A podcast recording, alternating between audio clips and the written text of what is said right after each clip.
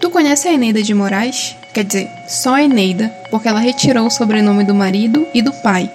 Ela era jornalista, escritora, pesquisadora, feminista, engajada nos princípios comunistas, boêmia, amante da noite, atuante como uma das principais conhecedoras do carnaval brasileiro, uma mulher livre.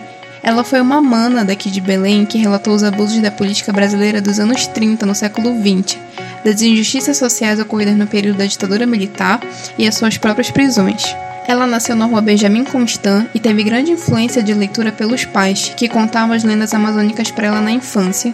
Ela colaborou muito para a vida literária paraense desde os anos de 1920. Em 1930, ela publica seu primeiro livro chamado Terra Verde, declamando seu amor pela nossa terra paraense e teve como último desejo ser enterrada no cemitério Santa Isabel, aqui na sua terra natal. Eneida teve 11 obras publicadas, dentre elas Banho de Cheiro e a sua continuação Aruanda, que revela suas memórias de infância e seu cotidiano daqui de Belém. Carlos Dumont de Andrade e Graciliano Ramos tiveram a honra de terem sido amigos dessa grande mulher. Eu sou Andréa Pelerano e bem-vindos ao Baú Literário.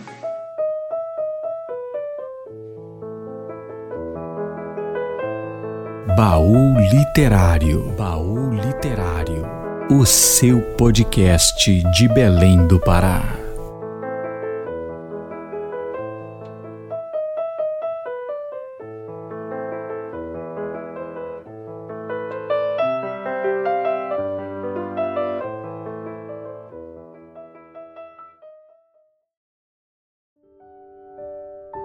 Crônicas de Eneida de Moraes, extraídas do livro Aruanda, Livraria José Olímpio Editora, Rio de Janeiro, 1957.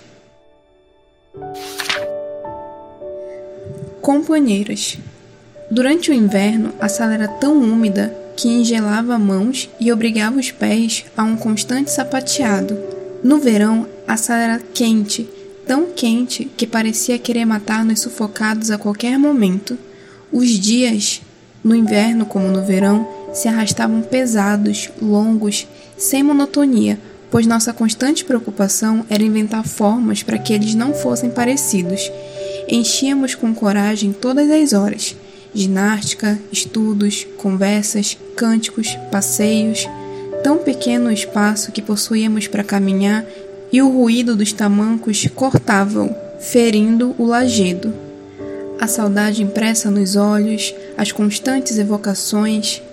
Quando se falava em quitutes variados, quando alguém dizia como se preparava esse ou aquele prato, podia-se olhar os olhos, estavam todos famintos.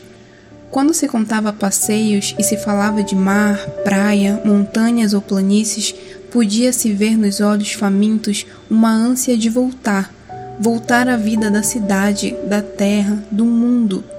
Éramos 25 mulheres presas políticas numa sala da Casa de Detenção, Pavilhão dos Primários, 1935, 1936, 1937 e 1938.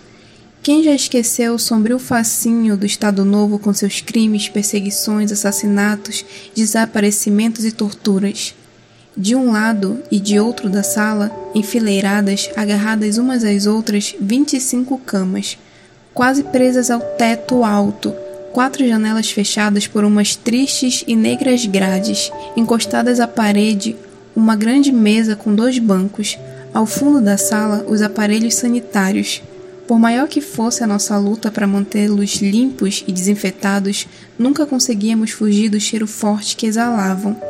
25 mulheres, 25 camas, 25 milhões de problemas, Haviam louras, negras, mulatas, de cabelos escuros e claros, de roupas caras e trajes modestos, datilógrafas, médicas, domésticas, advogadas, mulheres intelectuais e operárias. Algumas ficavam sempre, outras passavam dias ou meses, partiam, algumas vezes voltavam, outras nunca mais vinham. Havia as tristes, as silenciosas, metidas dentro de próprias, as vibratas, sempre prontas ao riso, aproveitando todos os momentos para não se deixarem abater. Os filhos de Rosa eram nossos filhos. Sabíamos as graças e as manhas com que embalavam aquela mulher forte, arrogante, atrevida, sempre, mas tão doce, tão envelada pelos meninos. Quando Rosa falava dos meninos, ficávamos todas em silêncio. Onde andariam eles? A polícia arrancara-os daquela mãe. Negava-se a informar onde se encontravam. Não admitia que Rosa soubesse notícias da família. O marido foragido, a irmã distante. E os meninos? No silêncio das noites, Rosa fazia com que assistíssemos aos nascimentos, aos primeiros passos, à primeira gracinha, ao primeiro sorriso, e depois o crescer rápido, a escola, os livros, idade avançada. Onde estariam eles? Problemas de uma, problemas de todas. O noivo de Beatriz era o nosso noivo. Queríamos saber suas notícias, coisas que nem a própria noiva conhecia. Problemas comuns, destinos comuns. Os filhos de Antônia andavam em Natal. Mas onde andaria o marido de Nininha, preso do Rio Grande do Norte? Aquele eu conheço muito. É um cabra da peste. Ninguém dobra ele não.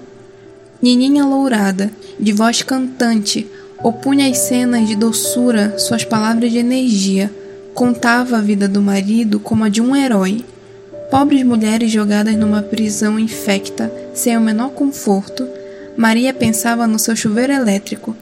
Valentina ensinava literatura inglesa.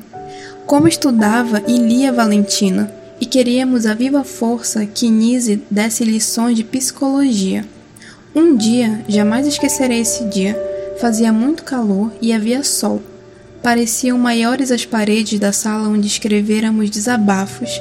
A vida lá fora devia estar bela.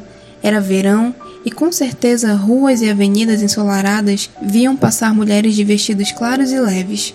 Na sala, aquela tarde, havia tanto calor que descansávamos nas camas, abanando-nos com pedaços de papel como não tínhamos espaço para andar todas ao mesmo tempo, quando umas o faziam, outras eram obrigadas a ficar sentadas ou deitadas na cama. Jogávamos paciência, algumas, e o calor era tanto que nem tentávamos falar. Qualquer gesto, qualquer palavra ou movimento iria aumentar o suor que escorria de nossos corpos cansados. Não podíamos perder a menor de nossas energias, deveríamos sobreviver. E foi naquela tarde que tenho gravada na memória que ela entrou na sala das mulheres. Nunca esquecerei seu ar de espanto nem aqueles sapatos que haviam sido brancos. Estavam manchados de terra ou de sangue. Nunca esquecerei o vestido sujo, as mãos trêmulas, os cabelos brancos revoltos. Ouvimos os passos do guarda subindo a escada, as chaves na porta das grades. Depois ela entrou.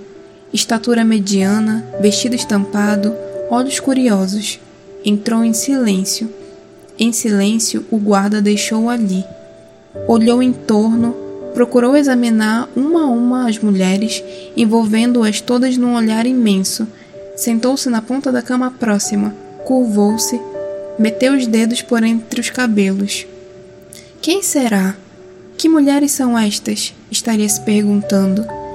Aproximamo-nos Tínhamos sempre o cuidado de fazer o reconhecimento e o nosso próprio interrogatório: de onde vem, que fez, por que foi presa, seu homem, etc. Muitos etc. Perguntamos quem era ela, nenhuma resposta. Ninguém a conhecia, não nos conhecia. Insistimos.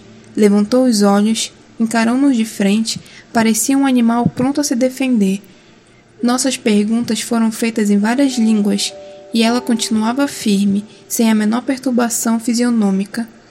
Não sabemos quem é você, mas nós somos antifascistas, nós somos presas políticas. Cada uma de nós tem sua história. Esta veio presa do norte, aquela está aqui como refém porque o marido sumiu. Somos todas brasileiras. Uma de nós adiantou-se e lhe disse: Eu sou comunista. Foi a esse grito que aquela mulher despertou, agarrou-se à companheira, beijou-lhe o rosto e pôs-se a exclamar com grandes lágrimas descendo pelo rosto ao quebrado: Camarada, minha camarada! O olhar com que envolvia as vinte e cinco mulheres era diferente. Queria entender as palavras na parede, perguntava, sorria, abraçava todas, chorava e ria. E contou, contou com voz firme o quanto sofrera, a polícia especial a maltratara monstruosamente. Mostrou-nos os seios onde trazia impressas marcas de dedo, colocavam-na no alto da escada, amarrada e nua para forçá-la a declarar ou delatar, enquanto dois homens enormes lhe puxavam os seios. Falou-nos de sofrimento, de fome e da sede que lhe haviam imposto. Falou-nos dos seus companheiros e das barbaridades que ambas padeceram. Falou sempre com voz clara, precisa, serena, em tudo que passara nas prisões dessa cidade. Seu corpo guardava ainda as verganastas de chicote policial. Jogavam-no de prisão em prisão. Ora era metido em celas de prostitutas, ora no meio das ladras ou ébrias. Durante mais de dois meses sofreu humilhações físicas e morais. Muito ruins, muito ruins, comentava. Uma de nós falou. Ela precisa comer, tomar banho, mudar o vestido. Houve um corre-corre geral. Todas queriam dar-lhes roupas, todas queriam dar-lhes um pedaço de pão, de doce, uma fruta. Comia sorrindo. Sua fome tinha dois meses, seu sofrimento mais algum tempo. Minutos depois voltou o guarda, explicou que fora engano, a prisão para ela seria outra, e sorrindo, ela disse: muito pior. Quando partiu, deixava 25 amigas. Não lhe dissemos adeus, não tivemos um momento de fraqueza, mas quando as grades se fecharam atrás dela, 50 olhos choraram. A tarde tão quente de verão foi mais longa e dolorosa naquele dia. Ninguém falava. Voltamos ao jogo de paciência, ao silêncio, a angústia de saber que a vida lá fora devia andar linda. Três meses depois ela voltou, veio viver conosco. Todas as noites, à meia-noite, levantava-se e andava, andava de um lado para o outro sem uma palavra. De meia-noite às duas da manhã, ela devia apanhar. Ficou-lhe uma psicose. Essa mulher se chamava Elisa Sorobovoski, a Sabo Berger, mulher de Henry Berger, o governo Getúlio Vargas entregou-a mais tarde à Gestapo. Hitler matou-a. Sabo, para mim, foi uma revelação. Jamais conheci mulher tão culta, tão humana, tão valente, uma mulher tão bela. Nunca esquecerei. Na noite em que ela partiu com Olga Benário para o navio que levaria a Hitler, era inverno e tiritávamos de frio. Sofríamos ainda mais, porque tínhamos aprendido a amá-la. Recordando-a agora, cumpro um dever. Jamais esquecerei também as 25 mulheres na sala hora fria, hora quente do pavilhão dos primários. Grandes mulheres, boas companheiras. Conversas de mulher. Conheço há pouco tempo, mas tenho por ela a maior das simpatias. É mulher vibrátil, inteligente, bonita e espirituosa Fala-me de coisas belas e boas da vida. E outro dia, subitamente, perguntou-me se não cogito de fazer uma operação plástica facial que acabe com as minhas rugas, devolvendo-me ao rosto a louçania de passadas eras. Isso aconteceu no encontro de rua, banal encontro de mulheres, não fosse a longa explanação que dela ouvi sobre a técnica de rejuvenescimento. Citou o nome de mulheres nacionais e estrangeiras muito jovens hoje e que realmente conheci maduras quando eu era menina. Veja, por exemplo, a Marlene Dietrich. Conta-me que essas operações já estão sendo feitas no Brasil, que antigamente, para desenrugar-lhe, a mulher precisava ir a Paris, Londres, Viena ou Nova York, onde a operação, sendo a mesma, é inteiramente diferente quanto ao custo. Em nosso país, há médicos especializados e competentes realizando a operação pelo preço baratíssimo, de 50 mil cruzeiros. Assim ela fala e eu ouço encantada. Convenhamos que tem razão. A recuperação da mocidade, mesmo e apenas aparente, vale muito mais do que qualquer quantia. A conversa continuou e eu vi então essa enorme revelação. O perigo, o grande perigo, é que muitas mulheres, quando saem da casa de saúde despidas de ruga, trazem no rosto um ar de total imbecilidade. Por isso é importante, muito importante, saber o que tirar, qual ruga ou qual grupo de rugas que devem permanecer. O médico, além de operador, deve ser também um esteta e um psicólogo para não liquidar na máscara feminina a marca da personalidade conquistada através de anos vividos. Como estávamos ambas apressadas, ela para continuar fazendo compras e eu para trabalhar, despedimos-nos. Sua frase final andou comigo pelas ruas gravada em mim. Essa coisa está ficando tão comum e obrigatória que daqui a cinco anos ouviremos uma mulher dizer que já está com hora marcada no médico. Hoje vou fazer minha operação plástica, como hoje diz que tem hora marcada no cabeleireiro ou no dentista. Tiraremos rugas como tiramos sobrancelhas. Não desaprovo essas operações nem nego às mulheres do direito de defender e conservar a beleza, mas depois dessa conversa pensei um pouco mais nas minhas rugas, pobres rugas que jamais serão desfeitas e que até aquele momento não tinham vivido um minuto sequer em minhas cogitações. 50 mil cruzeiros. Com eles, se os tivesse, quantos meses passaria em Paris? Ou viajaria ao Amazonas? Que livros compraria? As rugas de minha testa apareceram cedo, depois li que elas são o prêmio concedido a partir de 18 anos às pessoas que costumam se preocupar com seus problemas e os problemas do mundo. Quantas preocupações tive, ainda menina, com as definições, os problemas da metafísica, os sentimentais e o mesmo os políticos. Quantas julgas criei a poucas vezes que votei. Operando minhas julgas, eu poderia depois pensar sem que outras julgas nascessem, ou a operação me proibiria caçaria meu direito a pensar. A quem estaria enganando sem rugas, a mim ou aos outros? E se depois da operação plástica eu ficasse com uma cara imbecil, se bem que formosa? E se eu me procurasse e não me encontrasse? Pensei em minha mãe, muito jovem, ensinando que o importante é ter sempre saúde mental, física e moral.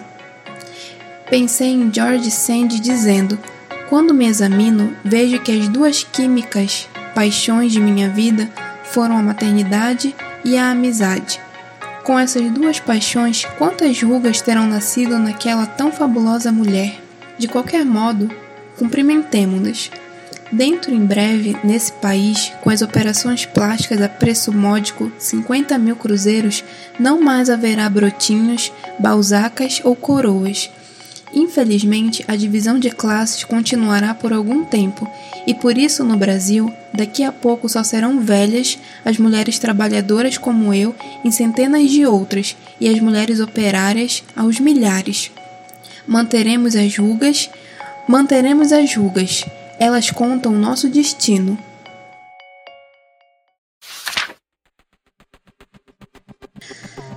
Banho de cheiro.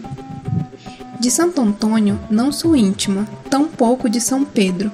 Remexendo lembranças, acendo o passado, não os encontro impressos ou esboçados em nenhuma fase da minha vida. De Santo Antônio sempre ouvi falar maravilhas em matéria de amor. Fez casamentos que pareciam irrealizáveis, uniu lares desfeitos, alimentou sonhos, esperanças, desejos, ambições sentimentais emprega os verbos no passado, se bem que saiba que o santo português, que é tenente-coronel do Exército Brasileiro, continua hoje como ontem em sua bela faina na própria satisfatoriedade. A Santo Antônio nunca solicitei favores, nunca sei pedir nada para mim mesma a ninguém, nem mesmo a meus melhores amigos. Consegui, nos momentos precisos, resolver sozinha meus romances. Hoje, dele mais nada espero desejo ou quero. De São Pedro quase nada sei, a não ser que guarda as chaves do céu, lugar que com certeza jamais conhecerei. Mas como São João, o caso muda inteiramente de figura. São João é personagem de minha infância. De São João já sou velha e dedicada amiga.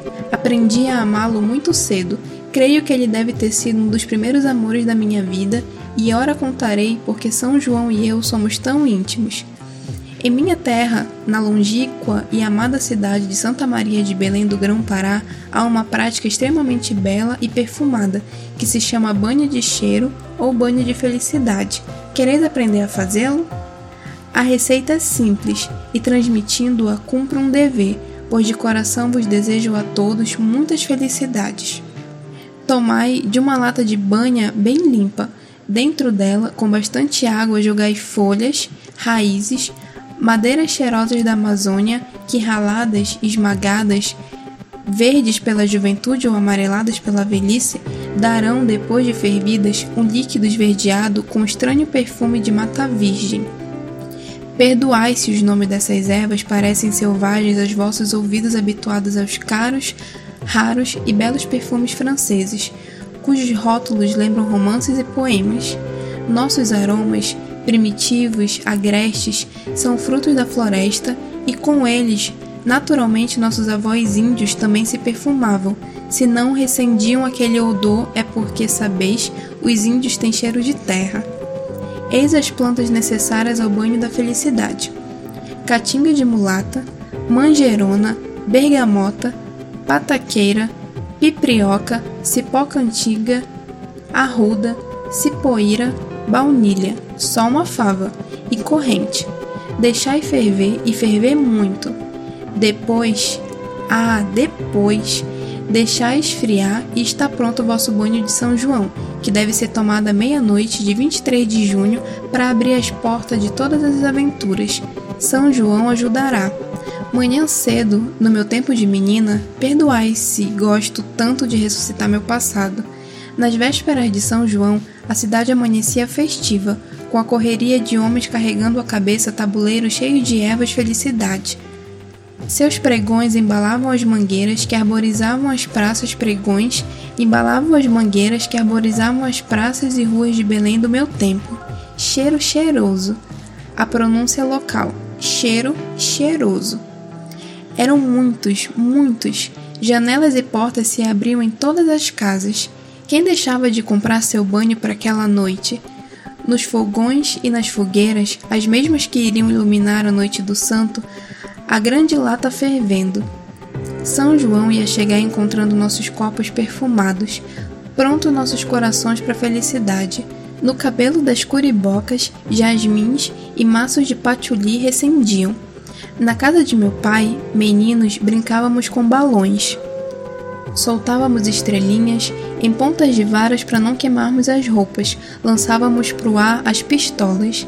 Naquele tempo não havia, como hoje, bombas e morteiros trágicos, violentos, barulhentos, que tornam nessa cidade, chamada Distrito Federal, então minha amada, o mês de junho, mês de guerra. No meu tempo de menina, os fogos eram líricos, e a todos em conjunto chamávamos foguetinhos. Os foguetinhos as estrelinhas saindo daquele bastonete, tão bonitas, tão claras, enquanto gritávamos: Minhas estrelas são as mais bonitas. Tenho mais estrelas que tu. Cada bola de cor que nascia de uma pistola era um grito de alegria. Naquele tempo não compreendíamos por que havia pistolas se negando a soltar bolas de cor. Não sabíamos ainda da existência de pessoas e foguetinhos que jamais realizam seus destinos. Alto, muito alto, subia a língua vermelha das fogueiras. Tínhamos o direito de, naquela noite, rara noite, dormir mais tarde, porque no dia de São João nascera meu pai, e à meia-noite, mesmo com a mesa cheia de iguarias, mesmo que ela estivesse coberta de cristais, no quintal, corria, em cuias pretas, o manguzá. Armavam-se ou aproveitavam-se as fogueiras que haviam servido para ferver o banho da felicidade soltávamos gritando: São João disse, São Pedro confirmou que havemos de ser compadres que Jesus Cristo mandou. Podíamos ser compadres e comadres, primos, noivos, tudo que escolhêssemos em parentesco, porque o dom da fogueira junina é criar e ampliar novas famílias, formar laços até então inexistentes. Somos muito amigos. Por tudo isso, São João e eu, Nunca houve na minha infância o raiar de um dia de 24 de junho sem que minha família tivesse sido aumentada. À sombra da fogueira onde corria o manguzá, muitas vezes madrinha fui. Meus primos se tornaram multidão. Irmã não. De irmã não pulo com ninguém. Irmã só mesmo dos meus irmãos. Tolices de menina, perdoai. Só depois aprendi, com orgulho e alegria, a grande quantidade de irmãos que tenho espalhados pelo mundo.